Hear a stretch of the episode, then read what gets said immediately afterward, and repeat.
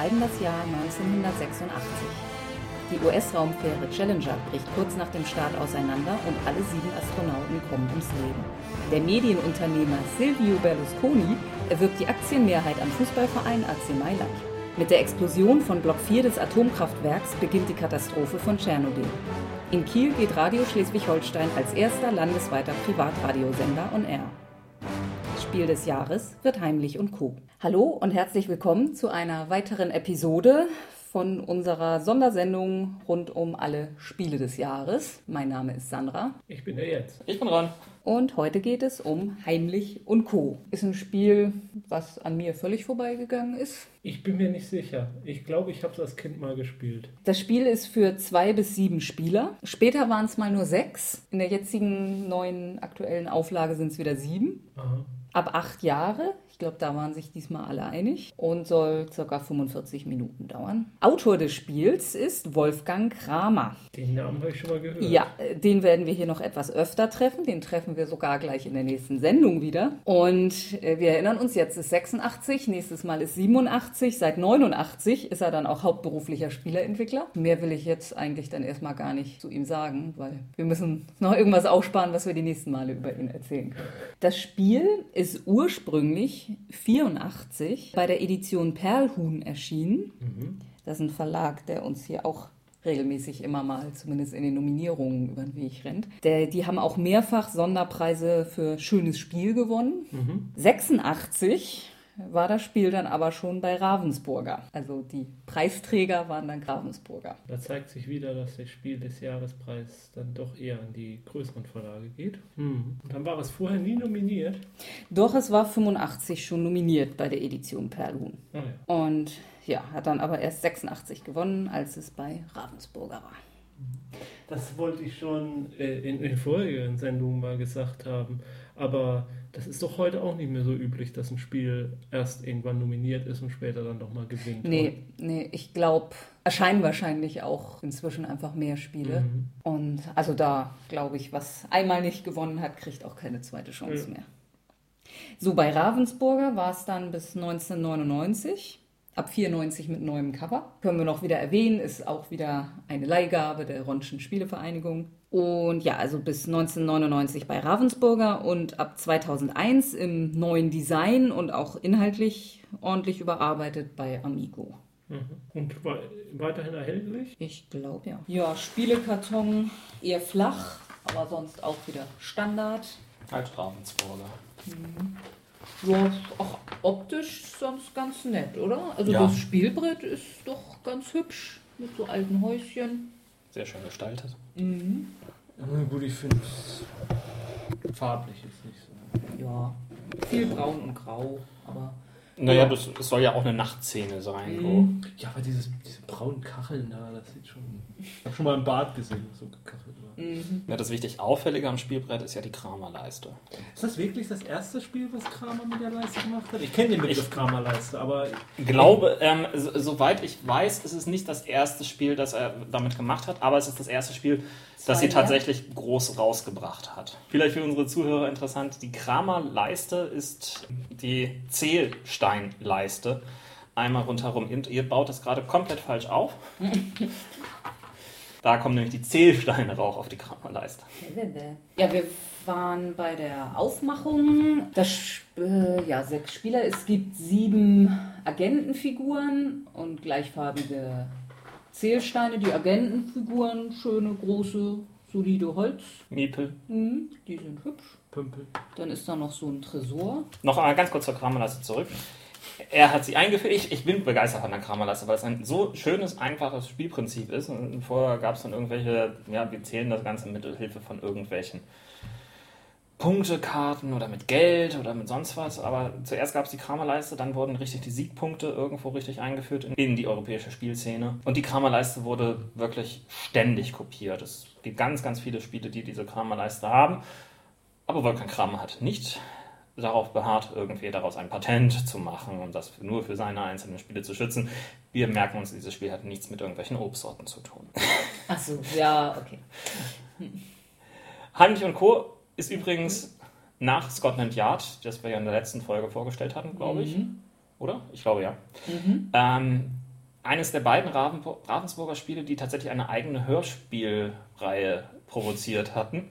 Allerdings war Heimlich und Co. so ein bisschen für den etwas jüngeren Hörspielmarkt äh, produziert worden und war nie so erfolgreich wie dies. Wo es ja jetzt auch um Agenten geht. Also ist ja auch ne, thematisch ja. dann irgendwie. Also, in dem Spiel geht es darum, ein gewisses Agentenverwirrspiel zu ähm, haben. Jeder von uns hat einen Agenten, zieht aber mit allen. Am Anfang werden, stellen wir insgesamt fünf Agenten auf, zwei mehr als Mitspieler dabei sind. Und wir müssen jetzt einmal diese fünf Farben aus den Karten raussuchen. Mhm, dann das Ganze einmal mischen, bitte. Und jeder von uns zieht jetzt eine Farbe, teilt sie aber den anderen nicht mit. Total geheim. Und die gucken wir uns natürlich auch nicht an. Richtig. Jeder weiß also, was ist mein Agent? Also welche Farbe. Wie gesagt, in diesem Spiel darf jeder jeden Agent bewegen. Listigerweise aber kann man auch den eigenen Agenten ruhig mal stehen lassen und nur fremde Agenten vorwärts ziehen. Beginnen tut der älteste Spieler, glaube ich. Keine Ahnung, kann sein. Ja, vielleicht. Nehmen wir es einfach mal so an.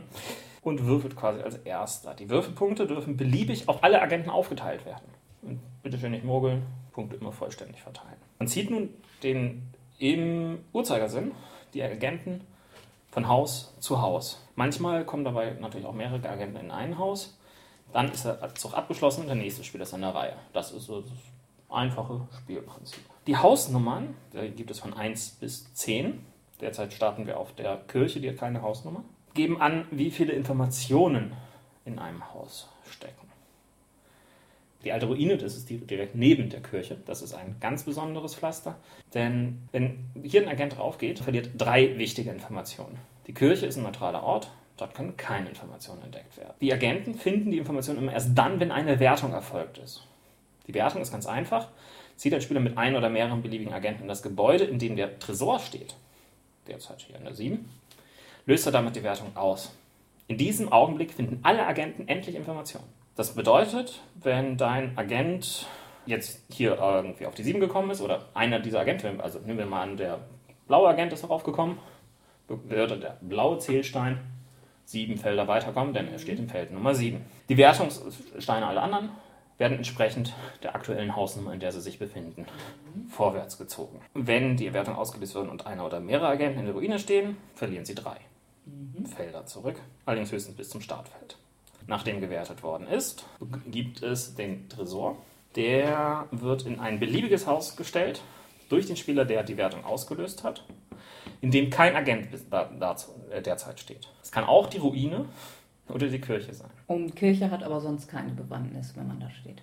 Ist neutraler Grund, also da gibt es mm, nichts. Mhm.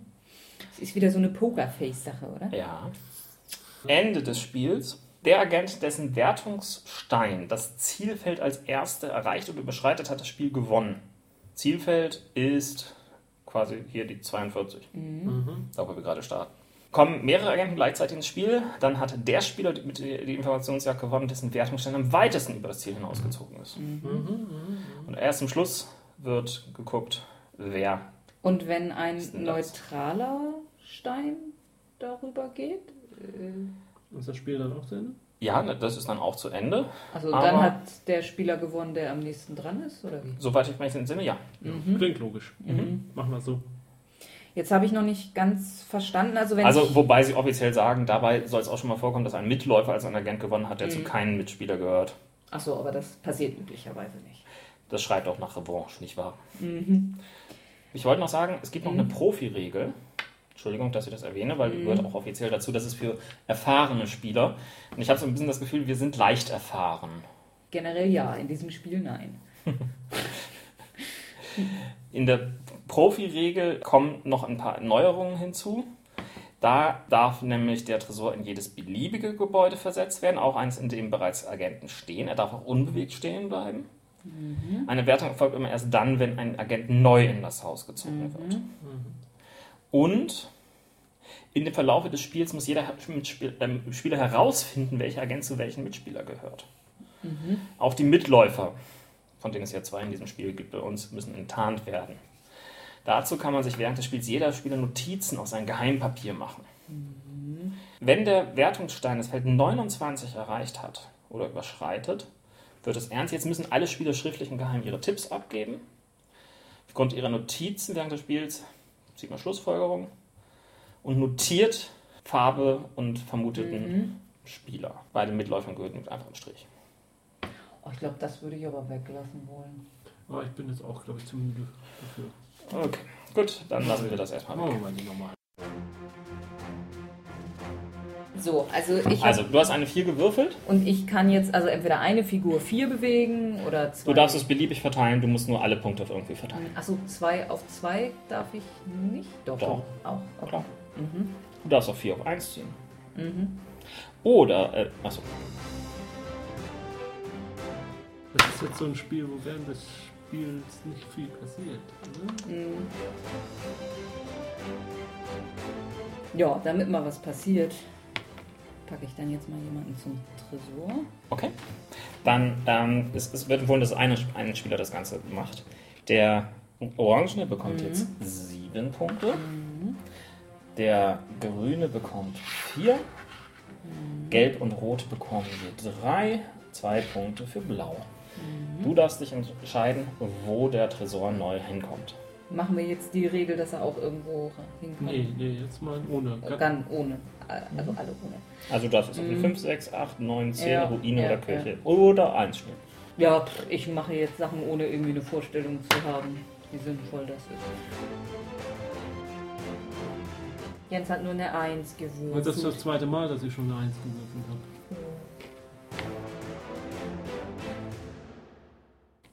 Ich überlege gerade, ob man das auch wirklich mit großen Würfen, so wie ein W20 spielen kann.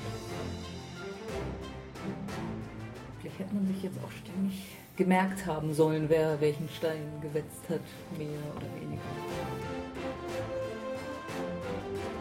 So, also Orange kriegt dann einen. Orange bekommt einen. Gelb, Grün und Rot bekommen je neun. Und Blau bekommt sieben. Und ich darf den Tresor stellen und tun jetzt mal auf die Ruine. Auf würfel doch mal was anderes doch. Kann man über den Tresor auch rübergehen? Ja. Klar. Und dann passiert gar nichts. Ja. Okay, du löst jetzt mit Grün den Tresor aus. Mhm, Also der verliert Grün geht drei zurück. drei, Orange kriegt zwei. Blau bekommt kriegt 8 und Gelb und Rot bekommen je 9. Also auf die 21 mit denen. Die gehen ja schön gemeinsam voran hier. Gut, du musst aber den Tresor noch verstellen. Achso. Okay, Orange bekommt 6. Blau und Rot bekommen je 10. Also auf die 27 und auf die 31 mit Rot. Gelb bekommt 3 Punkte abgezogen, Grün bekommt nichts. So, ist dann jetzt Schluss? Ja. Gut. Dann lösen wir Und jetzt auf. gelb? Du, du selbst nicht. Doch, natürlich. Und rate, welche Farbe ich bin. ähm, Am Anfang dachte ich Orange. was warst du? Rot. Das wusste ich. Ja, das war, das wie gesagt, so Pokerface und Verheimlichen, das ist nicht so meins. Also ich hatte Obwohl ich ja immer versucht habe, blau mitzuziehen. Also ich, ich kann mich nicht mehr erinnern. Ich habe die ganze Zeit gedacht, einer von euch ist rot und einer ist grün. Aber ich wusste nicht mehr, wer wer ist. Ich könnte es jetzt auch nicht mehr sagen. Vermutlich habe ich dann gedacht, du bist grün. Ja, ich bin grün. Ähm, ich, ich hatte letztendlich den letzten Zug vorbereitet und darauf ge ähm, gehofft, dass du nicht eine 5 oder höher würfelst, wie du es bisher immer getan hattest. Och Menno. Denn ansonsten wäre ich im nächsten Zug vorbeigezogen. Ja, da Ron dankbarerweise nicht gewonnen hat, steht's dann jetzt 4 zu 3 für Jens. Yeah! Verdammt. Und er geht in Führung und er beabsichtigt, diese Führung nie wieder Das abzugeben. hat mal so gut angefangen. Also wie gesagt, so, so Verheimlichungssachen sind immer nicht so doll für mich. Und ja, den Großteil des Spiels habe ich so das Gefühl. Also mir ging es so, dass ich relativ planlos war, ob das jetzt alles schlau ist, was ich mache. Und Gut, aber das ist so ein Spiel, was man ein paar Mal gespielt haben muss, um. ja, wahrscheinlich schon. Nicht so unbedingt. Mir, mir ist relativ schnell wieder eingefallen, wie die einzelnen Strategiegeschichten hier Ja, sind. okay, aber Man muss halt darauf achten, dass die anderen Mitspieler nicht unbedingt seine eigene Farbe schnell irgendwie untergejubelt bekommen. Das heißt, möglichst mit einem schönen Bluff am Anfang rausziehen. Also brauche ich auch Orange beispielsweise in diesem Fall erstmal bringen und mhm. hoffen, dass man nicht dabei einer der Mitspielerpartner erwischt. Mhm. Und ähm, dann muss man halt, wenn es zum Schluss kommt, seinen Spielstein möglichst in einer guten Position irgendwo haben. Ja, ja, ja das ist ja alles klar, aber äh, dennoch muss man sich ja erstmal erarbeiten, was denn jetzt ein guter Bluff ist überhaupt. Das ist, klar, es ist natürlich offensichtlich bei dem Spielverlauf, dass man am Anfang nicht versucht, nicht seine eigene Farbe gleich zu verraten, aber wie man das am geschicktesten anstellt, das muss man sich schon erstmal mit ein bisschen Erfahrung erarbeiten, finde ich schon. Mhm. Pff, ansonsten geht es auf jeden Fall relativ fix. Meinst Gott sei Dank war schnell vorbei? Nö, aber... Ja. Also grundsätzlich ist es halt wirklich ein Spiel, wo mehr Spieler mehr Spaß mhm. auch dran bedeuten.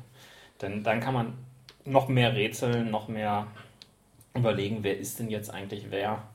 Ähm, je weniger Spieler man hat, umso berechenbarer wird es. Und so, umso mhm. schneller hat man auch raus, wer wer ist. Also ich, ich das ist so ein Spiel, da, da traue ich mich jetzt noch nicht so richtig eine Meinung zu, zu sagen. Mhm. Also noch nicht? Ja, das ist so ein Spiel, wo ich sage, das müsste ich mir mal spielen, um mir eine Meinung zu bilden. Ich kann, ich kann das jetzt so nicht sagen. Also ich habe es in meiner Spielerlaufbahn, glaube ich, schon jetzt das dritte, vierte Mal irgendwie gespielt. Mich hat es nie komplett umgehauen. Ich weiß mhm. nur, ähm, es, ist, es ist eine nette Sache. Es, es hat vor allem ein Spiel historisch halt mit der Kramerleiste einen sehr großen Wert. Es ist kein Spiel, was ich mir anschaffen würde. Ja, also meine also, Vermutung geht auch dahin, aber das, ja, ich, ich, ich würde da jetzt noch nicht so ein abschließendes Urteil fällen können ehrlich gesagt. Also im Moment würde ich auch sagen, das ist nichts unbedingt. Äh, na gut, in der Form ist es schon ein Urteil. Also oft hat man ja Spiele, das spielt man einmal und denkt, boah, das ist so toll, das muss ich unbedingt haben. Wobei man sich dann ja auch manchmal irrt. auch wieder irrt, genau. Da kann man sich auch vertun. Das ist mir mhm. auch schon mhm. öfter passiert. Ja. Klar. Ja. Mhm. Da habe ich eine relativ lange Begründung gefunden zum Thema Zahn der Zeit. Jam, jam. Heimlich und Co. lebt von der prickelnden Ungewissheit, zu wem denn nun welche Figur gehört. Ja gut, das ist jetzt stating the obvious. Prickelnd? Äh, es, Sie haben wirklich geschrieben, prickelnde ja. Ungewissheit. Mhm. Ah. Und von dem Bemühen beim Vorrücken der Punktesteine die Anonymität der eigenen Figur unbedingt zu wahren, andernfalls diese von der Konkurrenz boykottiert also, ja, oder sogar gezielt in die Ruine geschickt wird. Komisch formuliert. Ein guter Bluff, Einfühlungsvermögen, Beobachtungsgabe, taktisches Geschick, alles nichts, was ich habe, äh, sind hierfür ebenso hilfreich wie ablenkende Kommentare. Dass der Umfang der jeweilig der jeweils zu verteilenden Bewegungsenergie in Fortunas Händen liegt, lockert das Geschehen auf und baut allzu verbissener Spielweise vor. Dabei sorgt das originelle pfiffige Spielprinzip bis zum letzten Zug für Spannung. Äußerlich stimmt ebenfalls einfach alles. Stimmungsvolle Schachtelcover, von Dietrich Lange hinreißend gestaltete Spielplan mit klobigen Holzfiguren. Dazu passen maßgeschneidert zum Spielthema auch der witzige Titel. Ja. Ja. Spiel schafft eine heitere Stimmung und lässt selbst jüngeren Mitspielern ihre Chance. Es ja. erweist sich damit als geradezu ideal für Familien mit mehreren, nicht mehr ganz kleinen Kindern. Mhm. Gut. Aber ich weiß nicht mehr, was ich sagen wollte. Irgendwas war mir beim Vorlesen gerade eingegangen. Egal. Äh, pfiffiges Spielprinzip, äh, verbissener Spielweise. Hm, Ach so, doch, jetzt weiß ich, was ich sagen Ja, wir haben natürlich total versäumt, uns mit irgendwelchen dämlichen Kommentaren dabei abzulenken. Das haben wir ja mhm. nicht gemacht. Wir haben ja dabei geschwiegen. Das war natürlich ein schweres Versäumnis. Ach, Och, manchmal haben wir schon so, so gesagt, warum wir das jetzt so machen. Ja, ja. Also wie gesagt, es ist, es ist ein Familienspiel, das auch wirklich mit Kindern auch schon gut spielbar ist. So ab sechs Jahren ist es oder ab acht. So was um den Dreh muss es sein. Äh, acht. Mhm. Mhm. Ja, gut, ab acht. Man muss aber auch halt irgendwie Kommt auf die Sachen Sache. schon gut irgendwie unterteilen können. Also eine 5 in ihre, seine Teile zerlegen. Du meinst mit einer 5 in Mathe kommt man da nicht so weit. Mit acht Jahren hast du wahrscheinlich noch keine so richtigen Noten in der Schule. Weiß ich gar nicht. Dritte mehr. Klasse?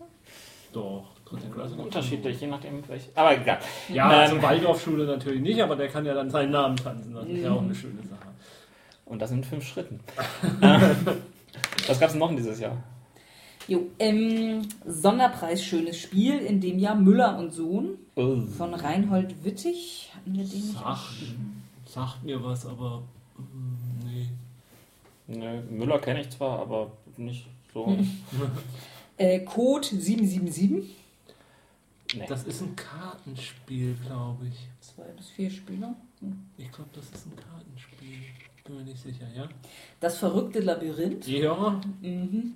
Meiner Meinung nach eigentlich wahrscheinlich der, einer der interessanteren Preisträger gewesen. Mhm. Das habe ich selber nie gehabt, aber ich weiß, irgendwer im Freundeskreis hatte das und da war ich immer Mhm. ganz verrückt drauf, irgendwie das zu spielen. Ja, das ist, es, es hat einfach diesen, diesen wunderschönen haptischen Effekt, dass man halt auch irgendwas verschiebt, dann wieder da was rausnimmt Ja, ja. und auch um die Ecke planen muss.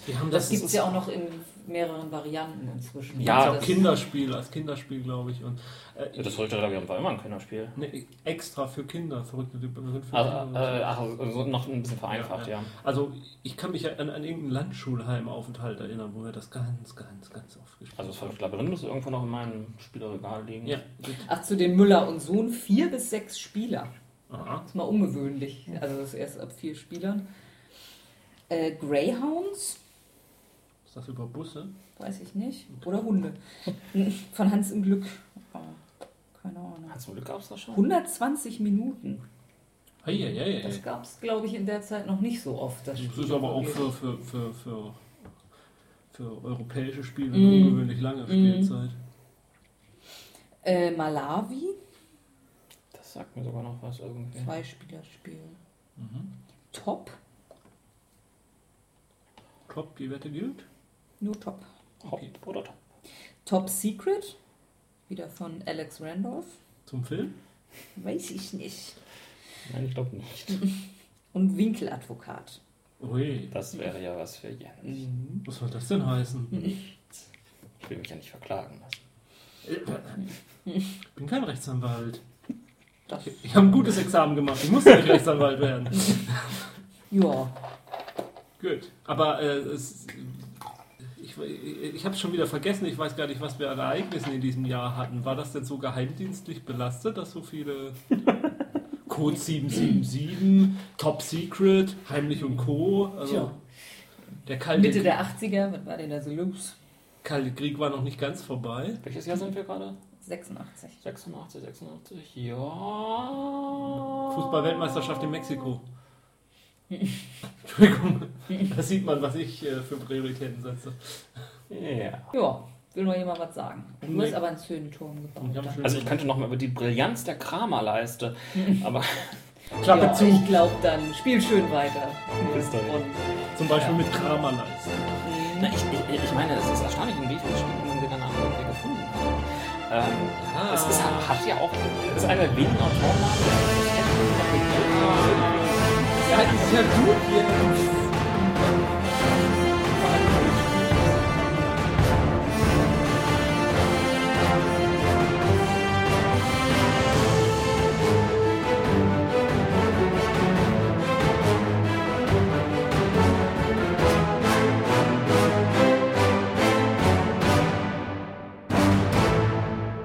Dieser Podcast ist Mitglied bei Analogspieler.de, der Portalseite für alle Podcasts rund ums gute alte Spielen.